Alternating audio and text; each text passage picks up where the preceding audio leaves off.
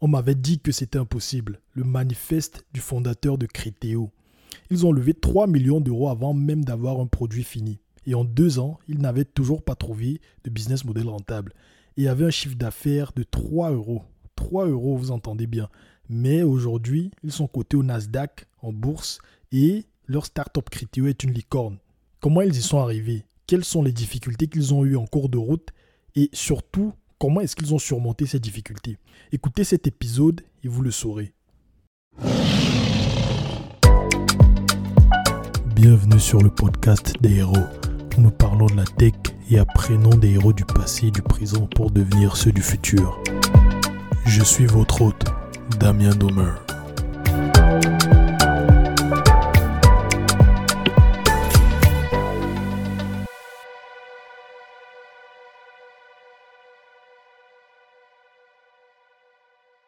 Est-ce que vous savez que pour suivre ce podcast et ne manquer aucun épisode grâce aux notifications, vous pouvez vous abonner gratuitement sur les applications YouTube, Spotify, Apple Podcast, Deezer, Google Podcast, Amazon Music et bien d'autres.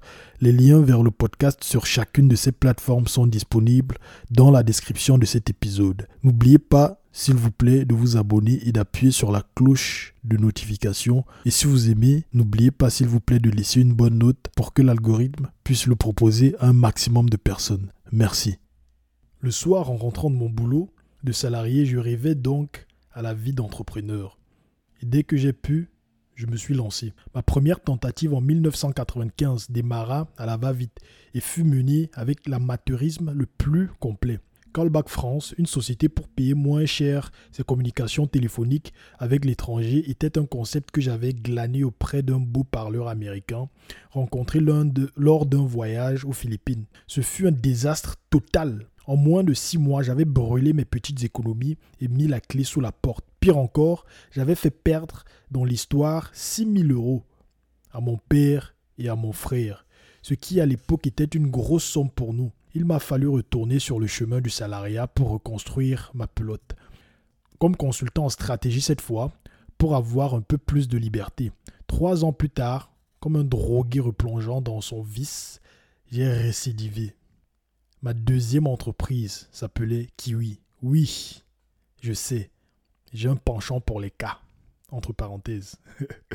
Encore dans le secteur de la téléphonie, mais avec un peu d'Internet mobile puisqu'il s'agissait d'une société spécialisée dans la personnalisation des sonneries de téléphone. Mission impossible, ou le thème musical de Star Wars, tout le monde voulait la sienne. Cette fois-ci, je me suis un peu mieux débrouillé. Moins de 4 ans après le démarrage, Kiwi comptait une cinquantaine d'employés pour 20 millions d'euros de chiffre d'affaires et un résultat à l'équilibre. J'ai pu ainsi la revendre au printemps 2004 pour à peu près la valeur du chiffre d'affaires et permettre à tous mes investisseurs de s'en sortir correctement. Vous l'aurez compris, ça c'est l'histoire du fondateur de Criteo. Et j'ai vu ce livre sur Amazon. Le titre m'a tellement plu. Quand j'ai vu le livre là en orange avec du noir et le titre on m'a dit, on m'avait dit que c'était impossible. Je me suis dit, le contenu de ce livre ne peut être que euh, magnifique. Et j'avais raison. C'est un livre vraiment fantastique. Son histoire est très, très, très, très motivante. Ça, ça motive.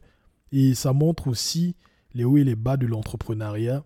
Et aussi, il parle beaucoup de la fiscalité en France. Pour ceux qui sont intéressés par la fiscalité en France, il parle des avantages fiscaux que les entrepreneurs peuvent avoir, dont lui-même il a bénéficié. Il fait partie de ces entrepreneurs qui ont réussi, mais qui ne sont pas euh, là pour euh, déjouer le système avec des stratégies tordues pour, euh, pour échapper aux impôts et tout. Bon, ça se voit qu'il aime bien son pays. Et surtout, il donne de grands conseils pour les entrepreneurs. Son histoire et son parcours. En fait, il a, écrit ce livre pour la nouvelle génération. Pour ceux qui veulent se lancer et pour ceux qui veulent en savoir plus sur le domaine de l'entrepreneuriat.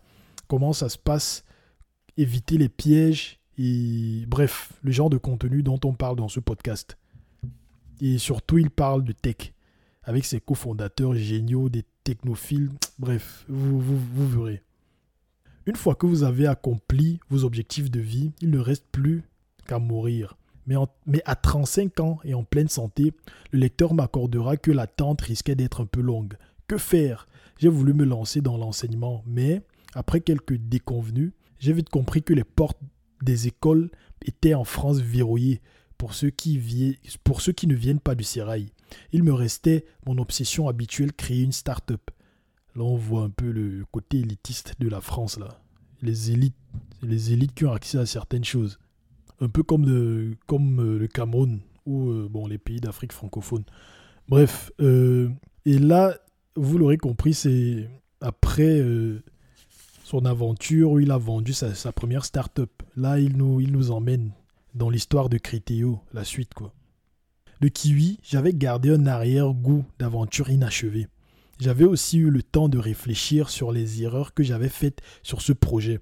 En corrigeant le tir, j'étais curieux de voir où cela pouvait mener. Et me voilà lancé dans Critéo. Cette fois avec un C et pas un K. C'est peut-être ce qui m'a porté bonheur. Je n'avais pas de formule magique. Et au cours de cette nouvelle aventure, je me suis encore souvent fourvoyé. Nous avons d'ailleurs frôlé plusieurs fois la sortie de route, mais nous avons sans doute su montrer une certaine persévérance dans l'adversité. Après des débuts très laborieux, la fusée a finalement décollé de manière spectaculaire. Personne n'aurait pu prédire un tel développement. Moi, le premier. À l'heure où j'écris ces lignes, c'est plus de 1600 employés et des bureaux dans une quinzaine de pays. Une vraie petite multinationale de technologie, dont le rythme de croissance est toujours très soutenu. Et du coup, là, vous avez compris que son, sa nouvelle start-up s'appelle Criteo. Mais c'est quoi Criteo? Qu'est-ce qu'ils font? Je pense que, en fait, moi-même qui, qui connais un peu, bon, pas beaucoup, je connais juste un peu l'atmosphère start-up un peu en Europe. Et je ne connaissais pas ce, que, ce qui était Criteo. Je me suis rendu compte qu'en fait, Criteo est pratiquement partout sur plusieurs sites internet il y a des publicités qui sont servies par Google, mais aussi par Criteo. Mais je ne savais pas, je ne connaissais pas l'existence de cette startup. J'en avais, je pense que j'en avais entendu parler, mais vite fait. Je connaissais, vous me demandiez ce qu'ils font, je ne saurais même pas vous dire. Mais bon, pour ceux qui se posent cette question, écoutez. Il faut dire que nous nous sommes lancés sur un secteur de pointe très nouveau, les publicités ultra ciblées sur Internet. Ces publicités, pour le réflexe canon, dernier cri que vous voyez apparaître quand vous lisez le site du Monde, alors que justement vous étiez en train de vous renseigner sur le web sur l'achat d'un nouvel appareil photo, ou cette bannière internet qui fait la promotion d'une paire d'escarpins rouges qui irait si bien avec cette robe à la mode sur laquelle vous venez de craquer. C'est nous. Bon, voilà ce qu'ils font. Il le dit très clairement. Ou plutôt, nos algorithmes qui, en moulinant des milliards de données, arrivent à prédire en temps réel et avec une précision étonnante les intentions d'achat des internautes. Voilà ce que fait Criteo. Et oui, ils sont dans le business de la publicité. They are selling eyeballs, your eyeballs. Donc vos yeux là, c'est ça qu'ils vendent. C'est un peu ça qu'ils vendent, votre attention. Ouais. Et j'aime bien le livre. Il est très transparent dans dans leur aventure et je vous conseille de lire ce livre, comme tous les livres de ce podcast d'ailleurs.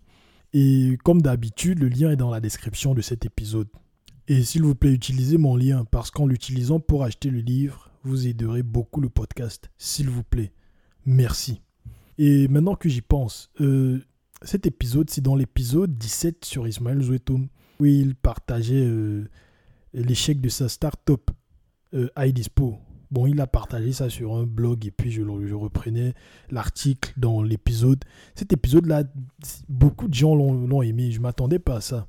Tellement de personnes ont écouté cet épisode tellement vite. Ça se voit que beaucoup de gens ont partagé. Je vous remercie d'avoir partagé ça. Mais surtout, euh, dans cet épisode-là, je parlais de l'épisode sur Crétéo. Ça fait déjà plusieurs semaines. Là, je suis en retard et j'aimerais m'excuser parce que j'aurais dû sortir cet épisode-là depuis longtemps. D'ailleurs, l'épisode sur Crétéo, le livre, je l'ai terminé depuis, et même les notes, comme je l'ai dit dans l'épisode 17, mais je n'ai pas eu le temps, c'était vraiment chaud. Là, j'ai réussi à me libérer plusieurs semaines plus tard. J'ai réussi à avoir du temps pour moi. Là, dernièrement, j'étais dans un rush, un rush pas possible. Mais bon, l'épisode n'est pas, le podcast, c'est pas, c'est pas à propos de ma vie. Donc. Continuons sur, euh, sur Crétéo. Du coup, dès qu'il a eu, dès qu'il a fini de vendre sa start-up, il s'est dit bon, qu'est-ce que je fais après? Et il cherchait une idée de start-up pour, euh, pour se lancer encore une troisième fois. Et cette fois-ci, il est parti sur une idée de recommandation de film. Un truc qui n'a pratiquement rien à voir avec ce que, ce que Criteo est devenu. Et ceci, c'est déjà une leçon déjà de base. Ça. Le fait qu'il ait commencé avec une idée, il s'est retrouvé avec une autre idée. Euh, au fur et à mesure que je lis les histoires d'entrepreneurs, bon, des biographies et tout ça, je me rends compte qu'en fait, leur idée initiale de base n'est jamais celle avec laquelle ils terminent. Du moins, c'est très rare. Je dis même c'est très rare, mais je me rappelle même pas d'un seul qui a une idée de base et qui a fini avec, euh, avec cette idée-là. Peut-être Steve Jobs avec des ordinateurs, mais ça c'est l'époque des années 70, où il a eu l'idée d'avoir un ordinateur euh, all-in-one, quoi. Mais bon, à part lui, la plupart des entrepreneurs, ils pivotent beaucoup. Bref, c'est toujours une histoire de pivot. Bon, voici euh, ce qu'il dit. Je réfléchissais. En fait, pour enfin voir des films de qualité, j'aurais eu besoin d'un outil me permettant de rassembler un groupe de cinéphiles qui auraient les mêmes goûts que moi. Ainsi, nous pourrions chacun bénéficier de l'expérience des autres sur les films à voir. Je tournais l'idée dans ma tête il était facile de proposer par Internet un système de notation de films. Ensuite, avec un bon algorithme, il, devait, il devenait possible d'exploiter cette intelligence collective pour construire un service de recommandation personnalisé de films. La beauté de la chose, plus les internautes seraient nombreux à noter les films, plus les recommandations deviendraient pertinentes pour chacun. À la fin des années 90, Amazon avait, popularisé un système similaire de recommandation de livres basé sur l'analyse des achats de ses clients. Donc, il aime beaucoup les films. Après avoir vendu sa start-up, il a beaucoup d'argent, il ne travaille plus. Il s'ennuie chez lui, il regarde des films à longueur de journée. Et là, il se dit qu'est-ce que je vais bien pouvoir faire? Mais bam, l'idée s'y vient. Mais comment est-ce qu'il a implémenté? Me voici donc en train de bricoler sur mon projet dans l'arrière-boutique de ma saladière tout seul. C'était mon premier handicap. Fort de mon expérience précédente, je savais dès le départ que si je créais de nouveau une start-up, il était hors de question que je me lance seul dans cette aventure. J'avais eu du temps pour réfléchir au succès et limites de Kiwi, Kiwi son ancienne start-up. Le projet avait correctement marché, c'est vrai, mais je sentais que nous aurions pu faire mieux. Être les premiers à lancer en France le téléchargement de sonneries de téléphone personnalisés avait été un joli coup de marketing. Seulement voilà, le marché avait été ensuite inondé par une foule de clones proposant des offres toutes plus ou moins semblables. Notre plateforme technique était trop proche de celle des concurrents. Seule notre marque nous faisait sortir du lot. Ce qui n'était pas suffisant pour maintenir notre avance. Avec le recul, cette carence technique s'expliquait facilement. Nous, les associés fondateurs de Kiwi, étions trois anciens consultants en stratégie formatés sur le même module, ce qui nous avait manqué, un profil technique indispensable pour innover rapidement et faire évoluer le concept avec l'agilité requise. Ça, c'est un truc qu'il faut comprendre. Si vous m'écoutez et que vous n'êtes pas technophile comme moi, je pense que vous ne pourriez pas comprendre ce qu'il est en train de dire là. Il dit, ce qui nous avait manqué, un profil technique indispensable pour innover rapidement et faire évoluer le concept avec l'agilité requise. Pour mon nouveau projet, il était impératif que d'une manière ou d'une autre, je trouve ce type de compétences. Bon, le gars, ce qui me plaît dans le livre, c'est l'une des leçons. Bon, à la fin de chaque épisode, il y a des leçons que je partage, mais je vais, je vais vous dire là. L'une des leçons qu'il met dans le livre, c'est l'importance d'avoir des technical co-founders, des bons technical co-founders. Si vous avez quelqu'un de technique dans votre équipe de base, je pense que beaucoup, vous, vous allez vous épargner de beaucoup de maux de tête. Déjà, la maîtrise de l'outil, la facilité à s'adapter. Quand vous êtes dans une startup, les pivots sont très fréquents. Et pour pivoter sur une, sur start-up technologique, il faut avoir quelqu'un qui maîtrise la techno. Et c'est en fait, c'est l'outil même de Criteo. C'est grâce à ces technical co-founders je pense, qui, je pense que c'est en ces deux-là, les deux technical co-founders qu'on verra. Bon, là, je m'avance, je suis en train de spoiler l'histoire. Mais bon, il aura deux technical co-founders. C'est grâce à eux, il va pouvoir pivoter et atteindre le business model rentable qu'ils ont aujourd'hui. Et il parle sans cesse de ça dans, dans le livre. Je parle aussi, j'avais dernièrement une discussion avec des, fondateurs de, de start-up, d'entreprises, des chefs d'entreprise, et on parlait un peu du rôle de, la technique, quoi, des profils techniques dans les entreprises. eux, ils me disaient, bah, vous les développeurs là, bon, vu que je suis développeur senior et tout, vous les développeurs là, vous pensez que vous maîtrisez tout, machin, votre rôle, votre rôle va bientôt être évincé, vu qu'il y a des gens en Inde qui peuvent faire ce que vous faites, ce genre de trucs pour pas cher. Et du coup, moi, je les regarde, je dis, bon, les gens qui sont en Inde, déjà de 1, ceux qu'ils vont pouvoir remplacer sont ceux qui sont assez faibles, du moins médiocres ou pas très bons. Parce que ceux qui sont très bons dans le domaine de la technique, dans le domaine technique, ils ne vont jamais manquer d'opportunités. Ils vont, comme Steve Jobs disait ceci, A small team of A plus engineers can run circles around a giant team of B and C engineers. Ça, c'est Steve Jobs qui le dit. Et Elon Musk le dit aussi. Bref, c'est un débat que j'ai eu avec eux.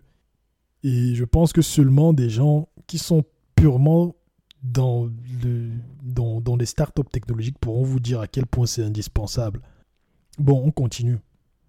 Du coup, comment trouver des associés quand on n'en a pas dès le départ? Maintenant, lui qui a un profil qui n'est pas très technique, il commence déjà à coder sa solution alors qu'il n'est pas bon techniquement, il apprend, il commence et puis déjà il, il, il lance, il fait la première étincelle quoi. Il crée la première étincelle. Et là, il nous dit, il nous explique comment trouver des cofondateurs quand vous n'en avez pas. Il dit, comment trouver des associés quand, quand on n'en a pas? J'ai tout naturellement commencé à parler de mon idée autour de moi. Beaucoup. Genre, il a beaucoup parlé de son idée. C'est la première chose à faire. Et tant pis pour la paranoïa façon, j'ai une idée fantastique. Attention à ne pas me la faire voler. Mon premier réflexe a été, bien entendu, de démarcher mes anciens associés de Kiwi, la startup qu'il avait créée.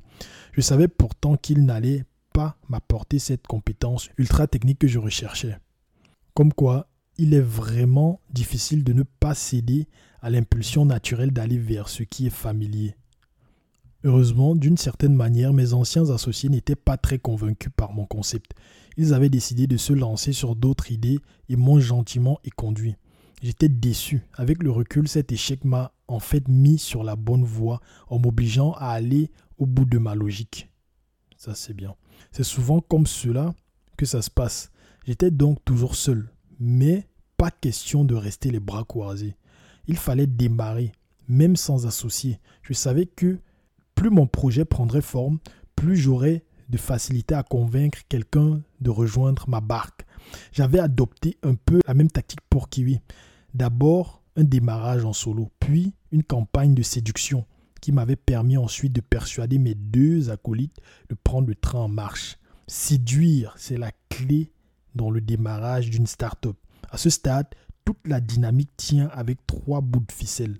Tout ce que vous faites, business plan, préfinancement, maquette de produit, voire parfois test client, n'a en réalité qu'un seul objectif, convaincre les bons talents de vous rejoindre.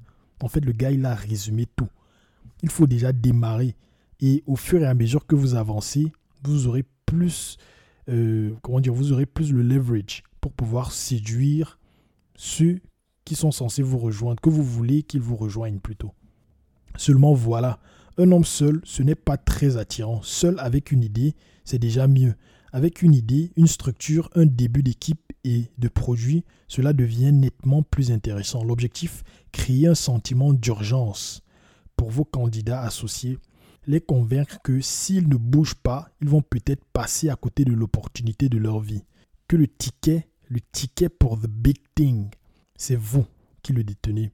Vous avez commencé à faire chauffer la chaudière il serait vraiment dommage de rater le train qui se met en marche, non? J'aime bien la façon dont il a mis les choses. Si vous voyez la page 6 du livre, j'ai mis des quotes partout, j'ai mis des notes. Bon, tous les livres que je lis sont, il c'est plein de gribouillis. Mais cette page-ci en particulier, il y en a tellement parce que ce passage m'a tellement plu. Et aussi, il y a une chose qu'il dit qui est très pertinent. En fait, il dit la même chose que Frédéric Mazilla. Il dit quand vous avez une idée, n'ayez pas peur de vous faire voler cette idée. C'est une leçon que j'ai apprise euh, en lisant le livre de Blablacar et en, et en écoutant plein de trucs de plusieurs entrepreneurs. Mais c'est une leçon qui est tellement difficile à, comment dire, à appliquer. C'est une leçon qui est tellement difficile à appliquer parce que il y a, cette, il y a toujours cette paranoïa. Mais à chaque fois, ils disent, ils disent la même chose. L'idée n'est pas le truc, l'idée n'est pas le comment dire it's the idea is not the, asset. The asset is the execution. C'est la façon dont vous réussissez à transformer l'idée à, à, la matérialiser en un produit tangible qui, qui compte. Et c'est ça que le gars il nous apprend encore une fois. Comme quoi les, les leçons se, se répètent. Et Blablacar l'épisode sur Blablacar c'est l'épisode 15 de ce podcast. Ouais le lien dans la description du coup, comment est-ce qu'il a trouvé ses cofondateurs finalement? Il dit Je fonce au fond. Le bon, le titre déjà du, de cette partie, c'est Coup de foudre dans l'incubateur. Je fonce au fond du couloir. J'aborde, j'aborde tout de suite les deux types en question. Incroyable mais vrai. Ils travaillent exactement sur la même chose. Un site de recommandation de films. Au départ, je sens le duo un peu méfiant, réflexe naturel. Ils sont plus jeunes, Franck et Romain ont 9 ans de moins que moi, soit 26 ans tous les deux à l'époque. Et j'imagine qu'ils me voient comme un vieux renard prêt à fondre sur eux pour leur dérober leur idée. Moi, en revanche, je suis comme un recruteur de l'agence élite en face de la nouvelle Kate Moss. Ces deux-là viennent de travailler six ans à la recherche et au développement chez Microsoft aux États-Unis. Autant dire qu'ils ont des profils très complémentaires du mien. Avec mon CV business et ma casquette de serial entrepreneur, nous sommes faits pour travailler ensemble et je leur, et je leur ai dit d'emblée. Ils sont circonspects. Je comprends très bien cela. Parce que moi aussi, à l'époque de ma première entreprise, je suis passé par ces mêmes affres. Comme tout le monde, j'étais un peu paranoïaque, terrorisé à l'idée de me faire voler mon idée de génie. Le premier réflexe de l'entrepreneur, se cacher et ne, et parler à personne tant que le produit n'est pas parfait. Erreur. Des idées, il y en a tant. le plus étonnant, c'est que souvent, elles éclosent simultanément à plusieurs endroits du monde, comme si l'air du temps devenait soudain propice à ceci ou cela. Ici, c'était un vrai cas d'école. Tout juste revenu d'Amérique, Franck avait eu de manière complètement indépendante une intuition très proche de la mienne. Ouais, ça c'est vraiment un bon coup du hasard. Et là, il, est, en fait, il était en train de pitcher, après avoir eu son idée, il était en train de pitcher son idée à, des investisseurs et en sortant de la salle, on lui dit, bon, ton idée là ressemble beaucoup à l'idée que deux jeunes là ont. Et il est sorti et voilà, il les a rencontrés. Et là, le gars les voit il commence à aller pitié sur euh, comment est-ce qu'il pourrait former une équipe euh, de choc. Et les deux, les deux, euh, les deux gars, les deux jeunes qu'il a rencontrés, en fait, eux, ils voulaient lever 300 000 euros pour lancer leur projet. Mais le gars, il leur dit, mais vous rêvez trop petit, pourquoi pas 3 millions d'euros? Bon, c'était un peu risqué vu qu'ils étaient en 2005. Et si je me rappelle bien, y avoir 3 000 euros sans aucun projet, sans rien, était compliqué. Mais comme on le sait, ils vont réussir à trouver les 3 millions d'euros avec juste une idée. C'est fou à quel point c'est ça a l'air facile. Hein. Et même, même, euh, même, même ces temps-ci, je vois, je vois l'histoire des startups, de startups qui lancent des idées avec, euh, avec des millions d'euros juste pour trouver le product market fit. Ils ont une idée, ils lancent et ils cherchent le product market fit. Si seulement sur le continent africain les choses étaient aussi faciles, si seulement c'était moins compliqué ça aurait. Euh, bref. Et aussi, on parle aussi. J'aimerais aussi euh, highlight la détermination des deux, euh, des deux cofondateurs, Franck et Romain, les deux jeunes là. Ils étaient à Microsoft. Ils ont quitté leur boulot de chez Microsoft. Et ils n'avaient pas de, de, chômage. Genre, l'État français ne leur versait pas de chômage. Et, mais malgré ça, ils ne se sont pas dit, bon, on va prendre un boulot peinard quelque part, quittant de chez Microsoft aux États-Unis vous pourriez trouver n'importe quel boulot, je sais pas, bien payé dans une start-up ou une, ou, une, ou une ESN quelque part ici en France. C'est facile. Mais les gars, ils se sont dit non, on a notre idée, on veut foncer. Savez-vous ce qui m'a le plus plu, ce qui m'a le plus séduit chez eux? Ils étaient tous deux au RMI en rentrant en France. Aucun des deux n'avait de couverture chômage. Mais plutôt que d'aller se réfugier dans un grand groupe avec un salaire confortable, ils avaient préféré se serrer la ceinture, le fameux régime nouilles, fromage râpé, bien connu des étudiants, pour lancer leur start-up. Cela faisait un an qu'ils mangeaient de la vache enragée. Franck était même retourné habiter chez ses parents. Deux types aussi déterminés, c'était bon signe. Sans compter que j'avais déjà commencé à apprécier leur pragmatisme et leur lucidité. Il aurait été dangereux de partir dans cette, dans cette aventure avec deux personnes aveuglées par des égos surdimensionnés. Ça, c'est le genre de comportement qu'un bon fondateur de start-up a. Donc les gars, ils vont, ils sont un peu comme, ça me fait penser un peu aux immigrés, comme nous les immigrés par exemple. Je suis venu en France, je n'avais que ma valise. Je ne savais pas où j'allais dormir. Mais je me suis dit, je vais quand même. Et je connais plein de gens comme ça. Genre, en mode, tu as ton objectif, tu vas, tu fonces. Tu fonces. Genre, euh, ils ne se sont pas donné de parachute en fait. Ils ne se sont pas donné de parachute. L'autre, il pouvait avoir un boulot stable, un ingénieur bien payé, mais il dit non. Je vais vivre chez mes parents, je mange des nouilles et du fromage. J'aime trop. J'aime trop. J'aime la, j'aime la niaque. J'admire. Et, puis, bon, du coup, après ça, ils se sont associés. Et il dit, au final, nous nous sommes mis d'accord. Je suis passé de 100% à 50% du capital et eux se sont partagés les 50% restants. Pourquoi pas un tiers chacun? Ou alors, au contraire, 80% pour moi et 20% pour eux. Après tout, j'avais dans la balance 10 ans réussis qui m'assurait l'accès à tous les investisseurs de la place, élément important pour la viabilité du projet. Pas de grosses levées, pas de projet ambitieux. D'un autre côté, sans technologie sophistiquée, je savais que nous aurions beaucoup de mal à nous protéger à long terme de la, de la concurrence, comme j'en avais fait l'expérience avec Kiwi. C'était donc un équilibre subtil. Au final, chaque équipe apportait la moitié de l'équation de la réussite. C'est ce qui a fait que nous avons opté pour le 50-50. Et une autre partie du livre qui m'a plu, c'est quand il explique comment le système bancaire en France était vraiment chaud. Et ça l'est encore. Et il dit que quand il, euh, il dit qu'il a eu du mal, il a eu un mal fou à trouver une banque qui accepte de prendre du capital pour créer sa société. Un peu comme Frédéric Mazella à cette époque-là. Là, on est en 2005, le livre. Il parle de, de, de 2005. Et c'est fou. Les banques du mal à prendre de capital pour créer son entreprise. Des trucs tellement basiques. Et heureusement qu'aujourd'hui, ce n'est plus le cas. Et là, voici pourquoi les gens n'aiment pas les banquiers, même ici en Europe. Nous avons souvent peur de la finance et des financiers en général. Pour un entrepreneur, le financier qui entre dans le capital ressemble, ressemble au loup qui s'introduit dans la bergerie l'image d'Épinal du grand méchant bankster. Il y a tant de petits patrons qui refusent d'ouvrir le capital de peur de perdre le contrôle. C'est le syndrome du fond vautour qui va faire irruption chez vous, puis vous chasser à coups de savette dès le premier signe de succès en raflant la mise, en raflant la mise à votre place. Un braquage en bonne et due forme, mais en costume cravate. Résultat, 99,99% des PME sont financées par la dette. Pour garder leur chère indépendance, elles demandent tout simplement des prêts à leur banque.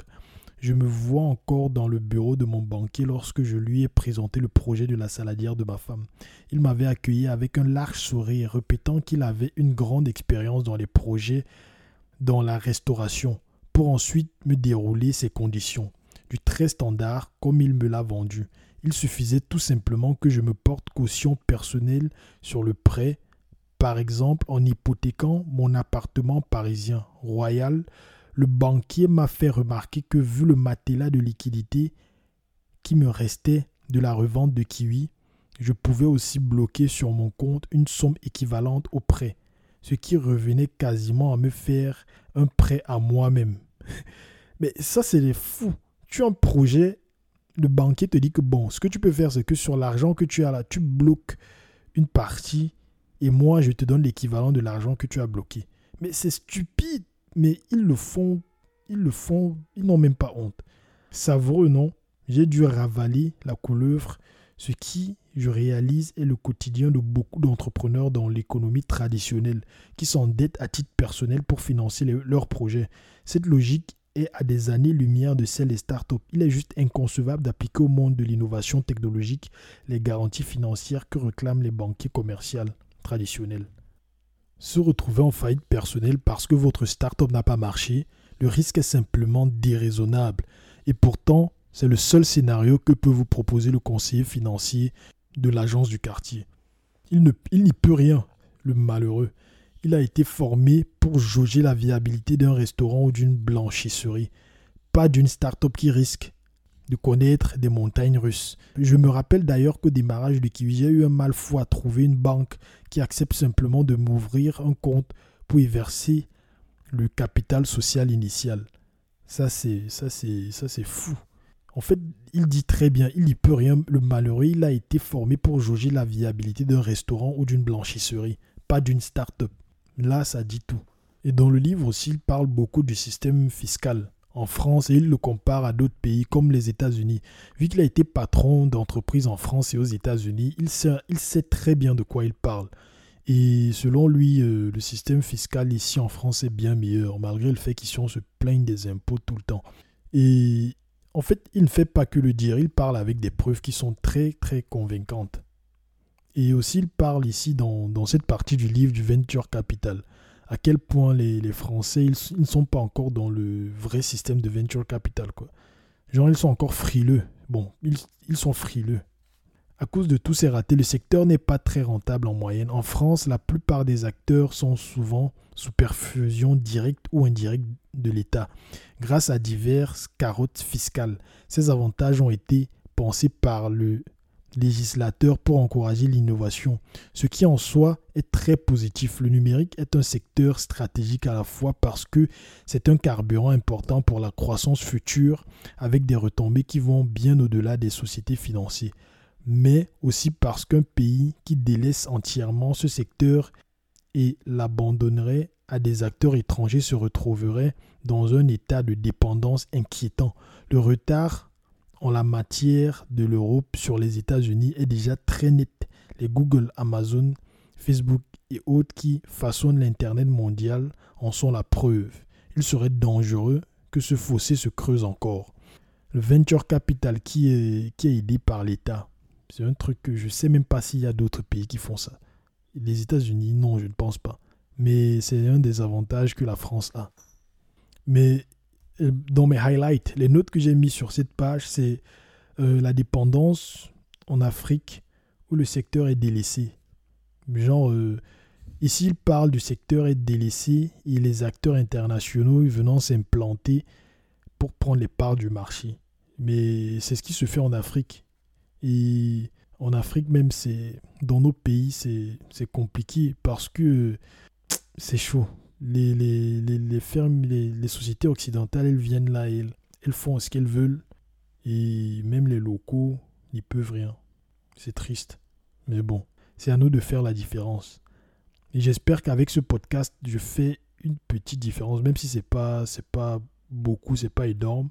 J'espère au moins que j'inspire d'autres.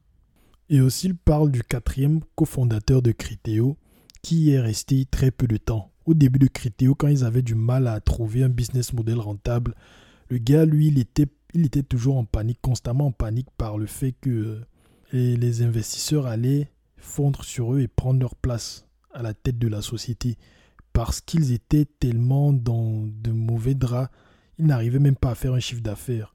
Et du coup, ce quatrième cofondateur était tellement paranoïaque qu'il a décidé lui-même de partir. Bref, il dit, il n'est resté que qu'un peu plus d'un an à l'époque héroïque où nous essayons désespérément de développer notre modèle et où rien ne semblait marcher. Nous regardions silencieusement notre trésorerie fondre à vue d'œil et notre chiffre d'affaires rester inexistant. Et lui, le quatrième larron, était persuadé que nos investisseurs n'attendaient qu'une chose, nous éjecter. Sa hantise était que le chiffre d'affaires commence à décoller et que nos finances et que nos financiers en profitent pour voler la caisse et nous prendre la place. Je ne savais plus quoi faire pour calmer sa paranoïa. Il était tellement persuadé qu'il se ferait congédier qu'il a finalement décidé de prendre les devants et de partir de lui-même. Un vieux routier du capital risque m'a fait un jour cette confidence. Regardez Amazon, Microsoft, Facebook, les plus belles startups sont presque toujours portées pendant très longtemps par leurs fondateur. Il avait raison. Il faut se rappeler que le vice mise avant tout sur une équipe. Il mise sur l'équipe. Ça, c'est un truc qui est, qui est fondamental. Ceux qui investissent misent sur l'équipe. S'il doit en changer, cela veut dire qu'il a déjà perdu son pari initial et souvent même une bonne partie de son investissement. Donc, déjà de base, il mise sur l'équipe. S'il la change, il a perdu son pari. Donc, il n'y a pas, il n'y a pas d'incitation à changer l'équipe de base, surtout aussitôt dans le projet. C'est un peu comme l'époque de PayPal. Les fondateurs de PayPal, et Max Levchin et Peter Thiel, les deux étaient de bons cofondateurs. Et quand ils sont allés lever des fonds auprès de Nokia, les gars de Nokia ne croyaient pas trop en leur projet. Et en plus, ils ont pivoté leur projet est parti très vite à la poubelle. Mais les gars de Nokia ont vu que l'équipe avait quelque chose de particulier. Ils ont dit c'est dans l'équipe qu'on investit et pas le projet. Et ils ont su pivoter. on sait tous ce que PayPal est devenu. Et on sait tous ce que on sait tous ce qui est devenu la PayPal Mafia. Écoutez l'épisode 10 de ce podcast, le lien est dans la description. Et vous entendrez l'histoire de la mafia de PayPal. Les gars qui ont créé PayPal, Elon Musk, Peter Thiel, Max Levchin, David Sachs, bref, tous ces grands noms de la Silicon Valley. Leur aventure, c'est l'une des histoires des startups les plus... Ah, c'est la meilleure histoire. Genre, euh, il n'y a pas de concurrent, rien. C'est pas pour rien qu'on appelle ces gars là la PayPal Mafia. Chacun d'eux, après, ont quitté PayPal pour créer une licorne. Au moins une licorne. Il y en a qui ont créé plusieurs. Comme Peter Thiel, comme Elon Musk. Bref, vous verrez. Écoutez cet épisode, je vous recommande. Avez-vous déjà pensé à comment faire bon usage de votre temps quand vous êtes dans une salle d'attente, un taxi ou les transports en commun? Ce que moi je fais dans ces situations, c'est d'écouter des livres audio avec Audible. Audible est une plateforme où vous pourrez écouter des milliers de livres audio. Si vous utilisez mon lien doomer.me slash audible, donc d-o-u-m-e-r.me e slash audible, vous pourrez écouter gratuitement, oui, gratuitement, l'un des livres que je couvre dans ce podcast, ou tout autre livre de votre choix. Si bien sûr c'est la première fois que vous vous inscrivez sur Audible, le lien se trouve dans la description. Et d'ailleurs, le pivot fait partie intégrante de la vie d'une startup, en parlant de PayPal Mafia. Les gars, ils ont dû pivoter à plusieurs reprises. Ils ont pivoté plus de trois fois et même Elon Musk qui fait partie de cette PayPal Mafia. Il raconte à ses débuts, il a créé une première startup Zip2 avant de, de créer X, la startup X qui a fusionné pour devenir PayPal. Et là, il veut ressusciter X aujourd'hui. Bref, j'ai terminé sa dernière biographie écrite par Walter Isaacson. Et euh, je vais faire un épisode dessus. Je sais pas, j'ai prévu le faire en 2023 et pour qu'il sorte en 2023. Mais je sais pas si j'aurai le temps de faire l'épisode. Pourtant, j'ai lu tous ces livres. Hein. Je lis tous ces livres. Je lis tellement de livres, mais faire un épisode sur chacun d'eux, c'est tellement compliqué. Bref, chez, chez Zip2, Elon Musk a appris une leçon fondamentale que j'ai partagée dans l'épisode 10 de ce podcast à propos de PayPal. Mais je vais la repartager ici pour juste parce que j'aime cette leçon et pour que vous écoutiez. Chez Zip2, Musk avait appris que le succès d'une start-up ne consistait pas seulement à imaginer les bonnes idées, mais plutôt à découvrir puis rapidement abandonner les mauvaises idées. Vous commencez avec une idée et cette idée est surtout fausse. Ensuite, vous, vous adaptez cette idée et vous la perfectionnez tout en écoutant les critiques, dira-t-il plus tard à un public. Et ensuite, vous vous engagez dans une sorte d'amélioration récursive de vous-même. Vous continuez à itérer dans une boucle qui dit est-ce que je fais quelque chose d'utile pour les autres? Parce que c'est ce qu'une entreprise est censée faire. Trop de précision dans les premiers plans, croyait-il, coupait prématurément cette boucle itérative. Vous voyez, je pense que ça c'est le secret de la création d'une start-up. Je ne suis pas un expert dans la matière, mais j'étudie tellement le, le sujet. Et cette leçon revient je commence, je commence à voir des schémas. Et c'est une bonne chose. Encore une fois, je vous recommande l'épisode sur PayPal. Et dans ce livre, il a, il a un passage qui parle tellement bien du pivot que je ne pouvais pas faire cet épisode sans, sans mentionner cette partie-là. Lui, il appelle ça la stratégie barbe à papa. Les Américains qui ont le sens de la formule ont cette définition du pivot. Firing the plan instead of firing the CEO. Autrement dit, virer le concept plutôt que de virer le PDG. Explication. Dans le monde du numérique, les lignes droites sont rares. il serait tentant parfois d'imaginer qu'il suffit de dérouler la splendide vision initiale du fondateur sur une belle autoroute. Dans la vraie vie, diriger une start-up qui ressemble plutôt à diriger une start-up ressemble plutôt à piloter un roadster sur une route de montagne. Mieux vaut avoir le cœur bien accroché. Si l'idée de départ ne marche pas, ce n'est pas forcément que l'équipe fondatrice est mauvaise. C'est juste qu'il est souvent très difficile de voir en amont la bonne direction à prendre. Alors on avance dans un sens, quitte à revoir drastiquement le modèle si les signes que vous faites fausse route deviennent clairs. Ce qui revient à pivoter. Cela est loin d'être évident. J'en conviens. Opérer un changement brutal d'orientation est tout sauf confortable, surtout quand vous avez investi du temps et beaucoup d'énergie à mener l'équipe et les investisseurs dans une, direction donnée. Ça, c'est pertinent, le pivot. Les grands succès d'aujourd'hui, comme Facebook, Apple et autres, Twitter, sont de très bons exemples de la stratégie barbe à papa. Eux aussi, ils ont tâtonné, ils se sont trompés ils ont essayé des modèles variés avant de trouver la bonne recette. Prenez Google, qui doit être aujourd'hui probablement l'entreprise la plus puissante du monde. Au départ, les fondateurs Larry Page et Sergey Brin n'avaient absolument pas en tête que la publicité deviendrait leur cash machine. Les premières années, Google pensait tout simplement à vendre sa technologie très efficace d'indexation de mots-clés à des grands portails comme Yahoo. Mais en faisant le lien génial entre les mots-clés tapé dans son moteur de recherche et les intentions d'achat des consommateurs, l'équipe a compris qu'elle pouvait gagner bien plus d'argent en monnayant directement sa connaissance ultra fine des internautes pour vendre la publicité ciblée. Et aussi, il nous apprend que avoir d'excellents technical co-founders va permettre à une startup de pivoter très efficacement. Franck et Romain étaient des véritables virtuoses, jamais effrayés à l'idée de relever de nouveaux défis. Cela me changeait de mon premier directeur technique chez Kiwi qu'on surnommait Mr. No, car à la moindre demande pour changer un pixel sur notre site internet, il poussait des cris d'orfraie en nous disant que c'était impossible. Impossible, ce n'était pas un mot qui faisait partie du vocabulaire de mes deux associés, Franck et Romain. Ça, c'est remarquable, très remarquable. Franck et Romain ont retravaillé sur l'algorithme pour que nous soyons capables de proposer des recommandations non pas que pour les films, mais pour n'importe quel produit vendu, en ligne. Notre jeune équipe commerciale s'est démenée encore une fois. Nous avons assez vite convaincu les trois Suisses, la Redoute et quelques autres marchands français d'adopter notre solution. À la force du poignet, nous voyons enfin arriver un peu de chiffre d'affaires quelques dizaines de milliers d'euros, encourageant. Nous aurions pu certainement en convaincre d'autres, mais quelque chose me chiffonnait. J'avais la pénible impression de vider la mer avec une petite cuillère.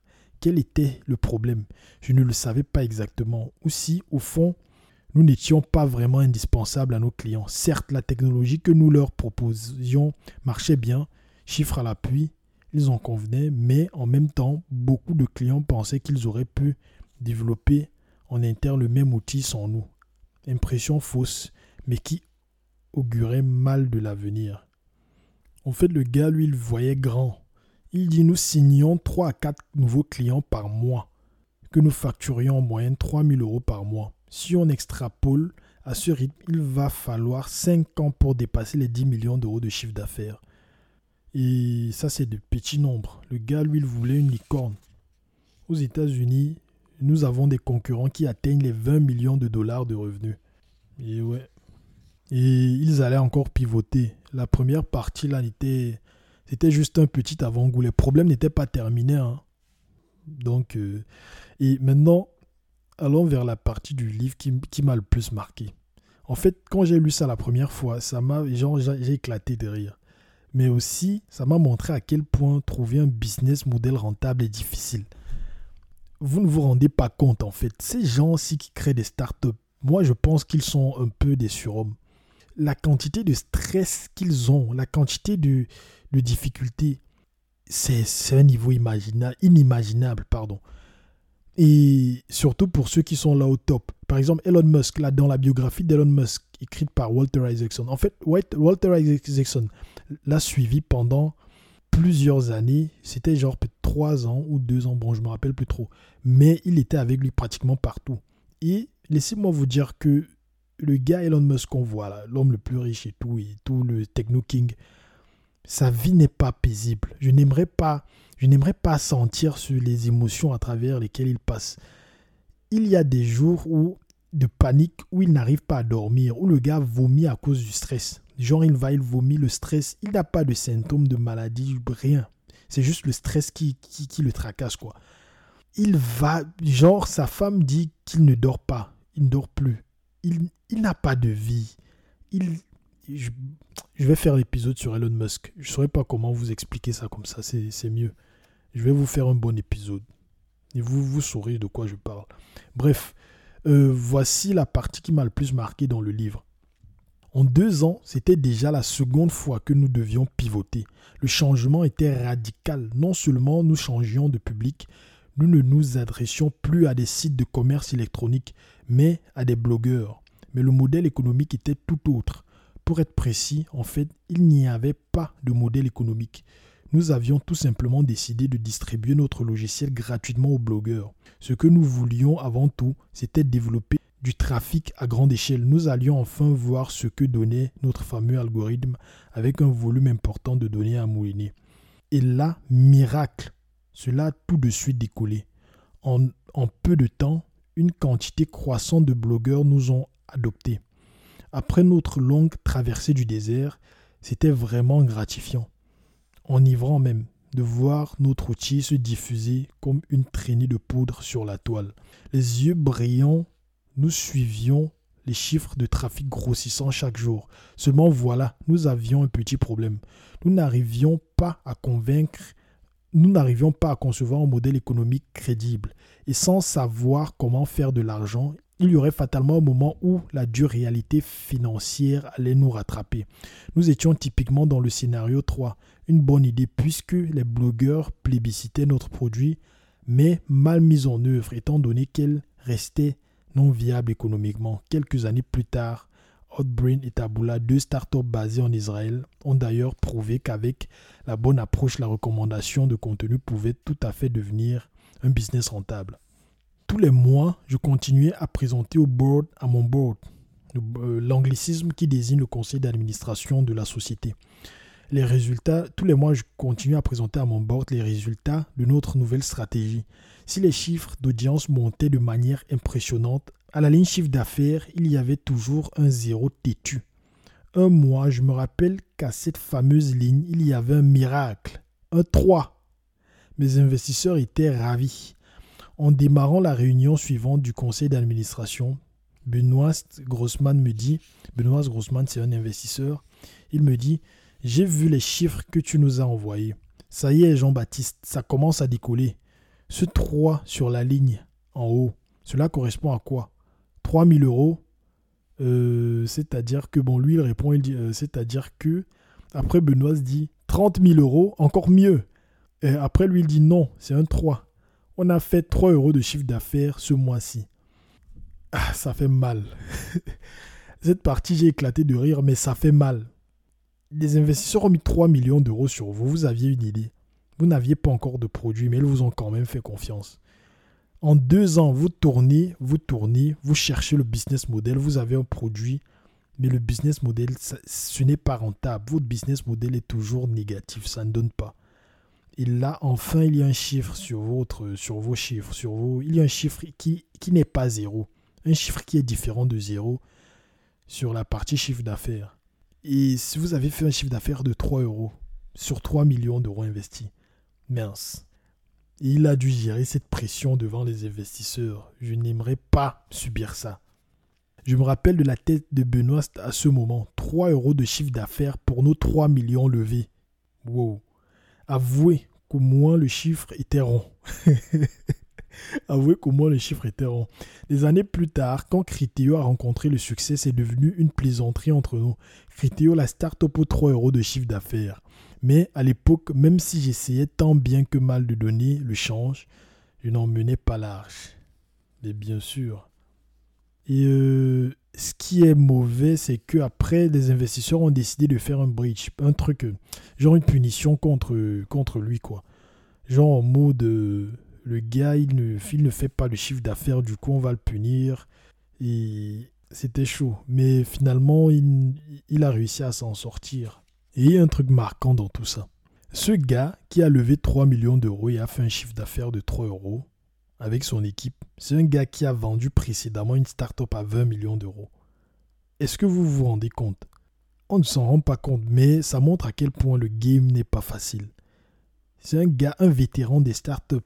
Un gars qui était à, c'était sa troisième start-up et la précédente, il l'a vendu à plusieurs dizaines, dizaines de millions d'euros.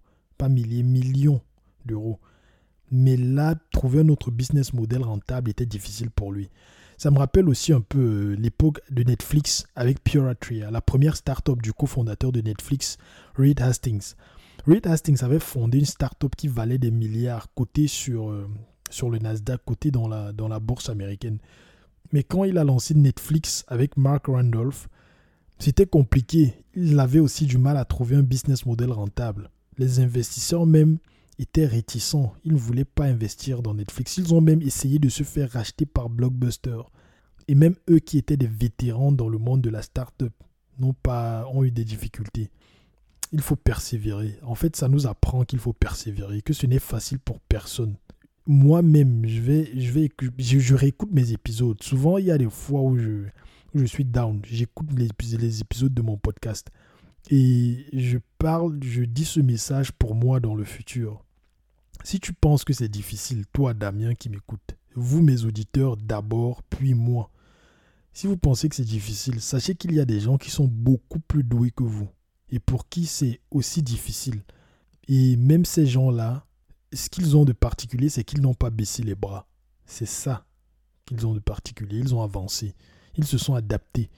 C'est ceux qui s'adaptent qui survivent c'est pas les plus forts qui survivent. Très souvent, c'est surtout ceux qui s'adaptent, qui savent s'adapter aux situations. Et c'est ce que ça nous apprend. Et ouais, ce podcast sert aussi à motiver et aussi à montrer les failles de ceux qu'on voit de loin qui ont l'air inatteignables. On voit ces gens-là être humains. Ces gens-là qui créent des startups et qui les vendent à des milliards et qui, qui, qui, sont comme euh, sur le toit du monde, quoi qui sont comme dans un univers différent. On voit leurs difficultés, sur à travers, les, difficultés à travers lesquelles ils passent, comment ils les surmontent. Bon, revenons à l'épisode avec Jean-Baptiste Rudel. Euh, malgré toutes ces difficultés, le gars, il a quand même dit qu'il faut que cette start-up survive. Et pour ça, il fallait de l'argent. Vu qu'ils avaient déjà commencé à... Ils avaient déjà terminé les 3 millions d'euros qu'ils avaient lancés Dès le départ, il leur fallait plus d'argent. Du coup, il a réussi à convaincre d'autres investisseurs de mettre 4 millions d'euros. Mais cette fois-ci, il est allé vers des investisseurs anglais qui l'ont écouté. Qui, ils n'étaient pas très convaincus par son idée. Mais ils ont quand même investi 4 millions d'euros. Et devinez ce qui s'est passé. Ce qui s'est passé, c'est que les investisseurs euh, français, les autres investisseurs qui, euh, qui ont voulu le punir là, ils ont directement suivi les investisseurs anglais. Donc le FOMO, Fear of Missing Out, c'est ça que les Américains disent. Et jouer avec le Fear of Missing Out, ça peut être un atout majeur dans, dans, le business. Et c'est ce qu'il a fait. Du coup, il se retrouvait avec 7 millions d'euros au total. Et ce qui est fou, c'est qu'il avait toujours un chiffre d'affaires de zéro, de 3 euros plutôt. Autant pour moi. Mais il avait en plus de ça un paquet d'argent pour trouver un business model rentable. Si seulement le monde de l'entrepreneuriat en Afrique était, surtout l'Afrique francophone, surtout, si seulement le monde de l'entrepreneuriat en Afrique francophone était similaire, si seulement. Bref. En fait, grâce à cet investissement, ils ont pu trouver un business model rentable. Et c'est ainsi que la fusée a pris son envol. C'est ainsi que Criteo s'est dit, bon, on va devenir une licorne. Et là, du coup, ils ont fait un autre pivot. Et les résultats étaient meilleurs cette fois-ci. Les résultats sont intéressants, dis-je, un peu vaguement. Bon, ça c'est un autre conseil d'administration. Ça, c'est, ça, ça se passe en juin 2008. Il a un autre conseil d'administration où il doit présenter les chiffres au board of directors. Du coup, il dit les résultats sont intéressants, dis-je un peu vaguement. Nous avons augmenté le taux de clic de 25% par rapport aux bannières de publicité traditionnelles. C'est très encourageant, dit-il, toujours positif. L'ennui, c'est que ce n'est pas suffisant pour inciter Skyblog à nous vendre son espace publicitaire à un prix attractif. En fait, leur, euh, ils ont pivoté vers un business model où ils mettaient des gens qui cherchaient des espaces de pub sur des sites web avec des gens qui vendaient des, des, espaces de pub sur leur site web. Ils vendaient un peu des espaces pour la publicité, quoi. Et Skyblog était l'un des blogs les plus célèbres en France à l'époque. Je ne sais pas si vous avez connu Skyblog. Perso, à cette époque-là au Cameroun, il n'y avait pas, Internet n'était pas encore euh, assez puissant pour qu'on puisse naviguer librement partout. On allait dans les cybercafés, donc je n'ai pas vraiment connu Skyblog. Mais plus tard, les années qui ont suivi, j'ai en parcourant Internet, il y a plusieurs personnes qui parlaient de Skyblog de cette époque-là. Donc euh, Skyblog est un site très connu. Du coup, il dit, l'ennui c'est que ce n'est pas suffisant pour inciter Skyblog à nous vendre son espace publicitaire à un prix, attractif. Un silence un peu morne s'est installé dans la salle du conseil. Mes investisseurs ne savaient plus trop quoi dire. Il faut avouer que nous les avions tellement habitués à des déceptions qu'il y avait de quoi devenir fataliste. J'ai continué imperturbable. Mais il y a une solution. Nous nous sommes rendus compte que si nous isolions les 30% d'internautes sur lesquels nous avions le plus d'historique de données de navigation, bref, ce que nous connaissions le mieux, nous parvenons à générer un bien meilleur taux de clic. Combien? Combien? L'intérêt de la salle s'était brusquement intensifié. J'attendis quelques secondes pour ménager mon effet et je lâcha. Nous multiplions par 5 le taux de clic. Le chiffre était tellement énorme que cela paraissait presque trop beau pour être vrai. Pourtant, nous avions vérifié et revérifié dans tous les sens. L'amélioration du taux de clic était vraiment spectaculaire. Avec cela, nous, le présentions, Criteo était capable de révolutionner le marché de la publicité sur Internet. Ce n'est pas tous les jours que nous vous que vous avez à portée de main de telles opportunités. Dès le lendemain, nous nous sommes attelés à confirmer que ces résultats extraordinaires n'étaient pas juste le fruit d'un heureux concours de circonstances. Nous avons commencé à appliquer ce modèle sur d'autres grands marchés, d'autres grands e-marchés français comme les Trois Suisses ou la Redoute. Chaque fois cela fonctionnait.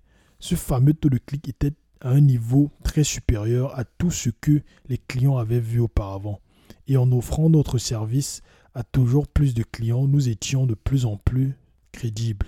Nous avons pu commencer à inciter de grands médias à nous vendre leur espace publicitaire, ce qui, par contre-coup, renforçait l'attractivité de notre solution pour nos clients. Ils savaient que nous pouvions désormais cibler les internautes non seulement sur Skyblog, mais aussi sur le portail Yahoo ou le site internet du Monde et un nombre croissant d'autres médias Internet. Ça, c'est très beau. Enfin, les gars, ils ont trouvé un business model rentable. Grâce à leur technologie et à leur équipe technique qui a su adapter l'algorithme. Il dit Très vite, nous avons aussi été confrontés à un autre problème. Quel marchand faut-il afficher pour un internaute qui s'intéresse à une multitude de produits très différents au même moment? En clair, si vous aviez à la fois un intérêt pour un voyage sur Expedia, pour des livres d'art sur Price, sur Price Minister et pour des maillots de bain chez La Redoute, lequel de ces trois-là devait s'afficher dans la bannière publicitaire lorsque vous lirez le Figaro. Pour cela, nous nous sommes inspirés du modèle d'enchère en temps réel qui avait fait le succès du modèle de Google. Autrement dit, la bannière publicitaire est adjugée au plus offrant, soit le client qui est prêt à payer le plus cher cet internaute précis à ce moment précis. Ah, le business model rentable sur la publicité. C'est trop bien. L'argent commençait à couler à flot et la licorne naissait. Ce livre-ci est l'un des meilleurs sur l'entrepreneuriat que j'ai lu jusqu'à présent. Et j'en ai lu pas mal. Donc, euh, c'est un livre que je conseille. Je ne vais pas le lire entièrement dans cet épisode parce que ça ne se fait pas, c'est pas légal et là je me limite à juste une petite partie du livre. L'histoire, il y a tellement de, leçons qu'il partage, des leçons sur la fiscalité, des leçons sur comment gérer une start-up, des leçons sur le fait de lancer une filiale de votre start-up dans un autre pays, un pays qui est, pour son cas, bien plus développé que le sien. Il y a tellement de leçons. Et ça, ça fait partie des livres que je vais lire et relire encore dans le futur. Oui. Et aussi, euh, le prochain épisode, j'hésite. Bon, je ne vous le dis pas. Vous verrez, vous verrez. Mais je vais faire un épisode sur Elon Musk bientôt. J'ai lu deux de ses biographies. La dernière, c'est celle, sur, euh, celle faite par Walter Isaacson. Je pense que je l'ai dit peut-être trois fois dans, cette, dans, cette, dans, dans cet épisode de ce podcast. Peut-être quatre fois, cinq fois. Bon, je sais plus trop. Mais voilà. Je vais faire l'épisode sur Elon Musk. L'un de mes entrepreneurs préférés. Bon, maintenant, ceux qui m'ont écouté jusqu'à la fin, c'est vous les vrais. C'est vous les vrais. Vous êtes mes vrais. Et je vous remercie pour ça. Et j'espère aussi que vous apprenez beaucoup de ce podcast, tout comme moi j'apprends en faisant ce podcast, en relisant les livres et en vous parlant de ce que j'ai lu. J'espère que vous aimez. Maintenant, voici la partie, les leçons. La première leçon que nous apprend ce livre, c'est que avoir une équipe de cofondateurs techniques est très important. J'ai passé mon temps à le dire à plusieurs reprises dans l'épisode, mais je pense que c'est un truc qu'il faut souligner plusieurs fois. Voici ce qu'il dit. Il a lancé sa start-up, sa deuxième start-up, Kiwi, qui était une start-up de sonnerie, euh, de vente de sonnerie personnalisée. On vous appelle, c'est la musique de, je sais pas, Céline Dion qui sonne pendant qu'on vous appelle.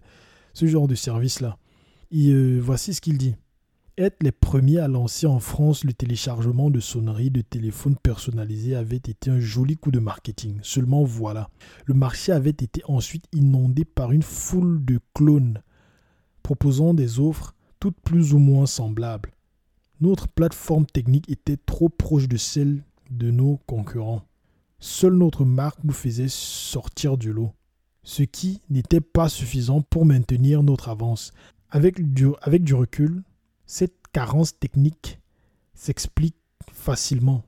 Nous, les associés fondateurs de Kiwi, étions, étions trois anciens consultants en stratégie formatés sur le même moule, ce qui nous avait manqué un profil technique indispensable pour innover rapidement et faire évoluer le concept avec l'agilité requise. J'ai lu ce passage-là, mais je le relis encore parce qu'il est très important pour moi et aussi pour vous, je crois. Donc, euh, avoir quelqu'un de technique quelque part, c'est toujours bien. Le monde est digital. Et vous devez vous adapter parce que avec quelqu'un de technique, vous, vous vous adapterez facilement si cette personne est bonne dans son domaine, si elle est bonne dans son, dans son domaine. Quoi. Et maintenant, la leçon sur comment trouver ses associés. Pour trouver ses associés, il faut commencer seul. Et au fur et à mesure qu'on a quelque chose de concret, les gens seront plus aptes à nous suivre. En fait, les gens, pour suivre quelqu'un, ils veulent quelque chose de tangible. C'est simple. Si vous dites, bon, suivez-moi, j'ai une idée, mais que vous ne faites rien pour faire avancer cette idée, je ne pense pas que vous aurez beaucoup de crédibilité aux gens de personnes qui vous suivent. Et même ceux qui vous suivent, sans voir cette crédibilité, est-ce qu'ils sont les meilleures personnes? Parce que quelqu'un de valeureux dirait, bon, je ne veux pas perdre mon temps, donc du coup, il faut que tu sois aussi euh, tu aies un peu de crédibilité, quoi. Et aussi, d'après lui, dès que vous pouvez, louer de beaux locaux pour votre start-up. Voilà un conseil qu'il donne, un conseil très particulier. Et pourquoi est-ce qu'il dit ça? Il dit ces locaux-là peuvent vous aider à convaincre de nombreux brillants talents de vous rejoindre. Voilà déjà un motif très, très, très. Pour lui, c'est un motif primordial. Pour lui, le talent compte. C'est l'équipe qui compte le plus. Et si vos locaux vous permettent de recruter les meilleurs talents, bah, c'est déjà un asset. Du coup, euh, il faut bien investir dessus. Parce qu'il avait fait ça avec Criteo. Ils ont pris de très beaux locaux dans Paris. Je crois que c'est le 9e arrondissement, si je me rappelle bien. Et il dit que ça les avait, euh, ça les avait pas mal aidés. Et ça me fait aussi penser à l'épisode d'un podcast que j'écoutais, toujours sur un podcast sur l'entrepreneuriat. Et dans cet épisode, il y avait un investisseur qui disait que son méga yacht privé était l'un de ses meilleurs investissements. Il coûtait extrêmement cher, rien qu'à entretenir, et même à l'achat, il était extrêmement cher, mais c'était l'un de ses meilleurs investissements parce que quand il voulait convaincre de jeunes fondateurs ambitieux et brillants de prendre son investissement et de lui céder une part de leurs entreprises, il leur faisait faire un tour dans son yacht gratuitement. Genre, vous êtes chez vous, là, un hélicoptère vient vous prendre, ça vous met dans le yacht, vous avez une croisière, tout frais payé, parfaite. Il vous fait goûter au luxe, quoi. Le genre de vie que vous n'avez pas. Vous êtes un cofondateur un peu paumé, là, qui n'a qu'une idée. Et sa start-up qui est encore jeune, qui ne fait pas, qui ne brasse pas encore des millions, il vient là, il vous fait miroiter un peu. ce genre de, de truc d'artifice, quoi. Ce genre de d'expérience qu'il offre gratuitement rend les fondateurs plus dociles et plus aptes à négocier dans le sens de cet investisseur-là. Vous voyez un peu. Et du coup, lui, il dit que rien que ça lui a fait gagner tellement d'argent, tellement de deals qu'il ne saurait compter. Et pour lui, c'est un investissement rentable. C'est un, peu le, un peu dans le même sens que ce que le fondateur de Criteo dit. Vous avez de beaux locaux, vous pouvez attirer les meilleurs talents, vous pouvez aussi attirer les meilleurs... Euh, quand, vos clients viennent dans vos locaux, ça, donne une forme de respect. C'est aussi, similaire à ce que un de mes grands frères, là, un entrepreneur en Afrique, chef d'entreprise, ce qu'il me dit, c'est qu'en Afrique, les choses se passent différemment. Les réunions sont plus euh, euh, one-to-one, genre physique. Les gens viennent vous rendre visite. C'est pas trop Teams comme ce, comme ce qu'on voit ici. Et du coup, il dit, avoir de beaux locaux, c'est très important. Parce que quand les gens viennent pour jauger votre crédibilité, ils vont se baser sur vos locaux. Est-ce que vos locaux sont bien? Vous avez quel genre de matériel, ce genre de truc. Et c'est à partir de là qu'ils vont jauger la crédibilité de votre projet, de votre entreprise et voir s'ils peuvent se mettre, euh, avoir un partenariat avec vous. Et quand il m'a dit ça, je me suis dit, wow, je n'avais pas vu les choses de cette façon. Et il y a une autre leçon qu'il dit. Il faut toujours suivre son instinct. Écouter ses tripes, il faut écouter ses tripes avant toute chose. Il en parle plusieurs fois dans le livre. Et Voici la fois où il en a parlé qui, m'a marqué. Il dit dans Kiwi, sa deuxième start-up qui proposait un service de sonnerie personnalisé, quand ce service a commencé à décoller, il était leader en France sur ce marché-là, il voulait accélérer et s'étendre dans d'autres pays d'Europe. Et, et il en a parlé à son financier qui lui en a dissuadé. En fait, ses tripes, tout son cœur, son âme lui disait Allez, vas-y, fonce mais son, financier lui en a dissuadé. Et il a suivi le conseil de son financier au lieu d'écouter son cœur et ses tripes. Et ça lui a coûté cher. Ses concurrents ont pris des parts du marché et il l'a regretté. Du coup, il y a plusieurs erreurs. Il a appris de tellement d'erreurs. Il les partage dans le livre. Sa première, sa, sa deuxième start-up. Il a appris tellement. Et aussi une autre leçon encore. Voici une autre leçon très importante. Comment reconnaître un bon VC. VC, c'est Venture Capital venture capitalist.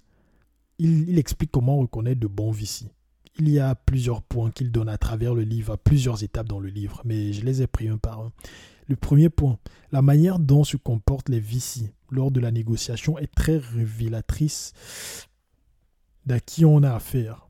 Les amateurs, les médiocres se battent comme des chiffonnières sur la valorisation et vont pinailler sur toutes les clauses du pacte d'actionnaires.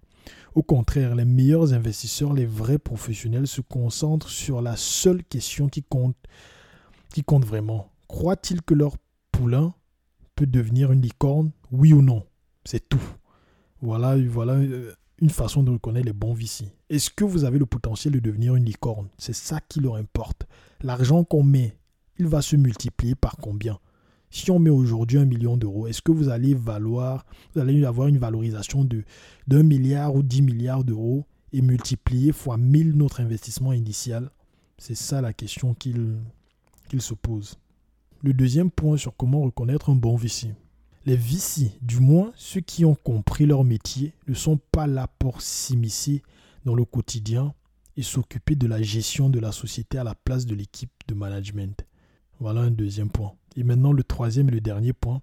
Un bon VC sait aussi qu'il doit faire confiance et même permettre au fondateur de respirer un peu. Une fois que l'activité commence à vraiment décoller, une bonne pratique consiste à permettre aux fondateurs dirigeants de vendre un peu de leur capital juste pour avoir un peu d'argent, du vrai argent. En fait, les fondateurs de start-up sont très souvent des millionnaires, mais des millionnaires sur le papier. Vous avez une start-up, disons par exemple, j'explique le concept pour ceux qui ne comprennent pas. Par exemple, j'ai une start-up pèse 10 millions d'euros. On dit sur le papier, ma, ma start-up a, disons, disons 100 millions d'euros. quoi. Pourquoi est-ce qu'elle vaut 100 millions d'euros? Parce que le pre-money valuation, quand j'ai vendu des parts de ma start-up à des investisseurs, j'ai pris un investissement, genre pour 1% de ma start-up, j'ai pris un investissement de 1 million d'euros, par exemple. Ce qui veut dire quoi? Ce qui veut dire que les 99% de, de, de ma start-up qu'il reste sont techniquement évalués, ils valent combien? Genre, ça fait 99 millions d'euros. Vous voyez Du coup, 1 million d'euros, 99 millions d'euros, ça fait 100 millions d'euros. Mais en réalité, les 99 millions d'euros là, aucun moment je ne serais capable d'aller à la banque et de dire que bon, voici les, parts de ma société, j'écris, je signe et je dis donnez-moi 99 millions d'euros pour tous ceux qui veulent avoir des parts de ma société. Jamais. C'est pas comme ça que ça fonctionne. En fait, c'est une valorisation sur le papier, c'est juste sur le papier quoi. Bon, ça, ce que je viens de dire, c'est juste une illustration très simple pour que ceux qui ne comprennent pas trop le valuation puissent se repérer un peu dans ce que je dis. Et ce qui s'est passé avec Criteo, c'est que le venture capitalist, voyant que ces deux associés, Franck et Romain, euh, ils peinaient un peu à avoir du cash. quoi. Les débuts de la start-up, c'était chaud et du coup, il fallait avoir un peu d'argent de côté. Souvenez-vous qu'ils vivaient sur, euh, en mangeant des pâtes et du fromage. Ils n'avaient même pas de chômage. Du coup, c'était un peu chaud. Et du coup, il a négocié avec ses investisseurs, leur disant que bon, la partie, une partie, une bonne partie de l'argent que vous mettez là, une bonne partie de ça, on va diluer, on va diluer nos parts pour que nos, nos mes cofondateurs puissent empocher une partie de cet argent, de ces quelques millions que vous mettez dans la startup.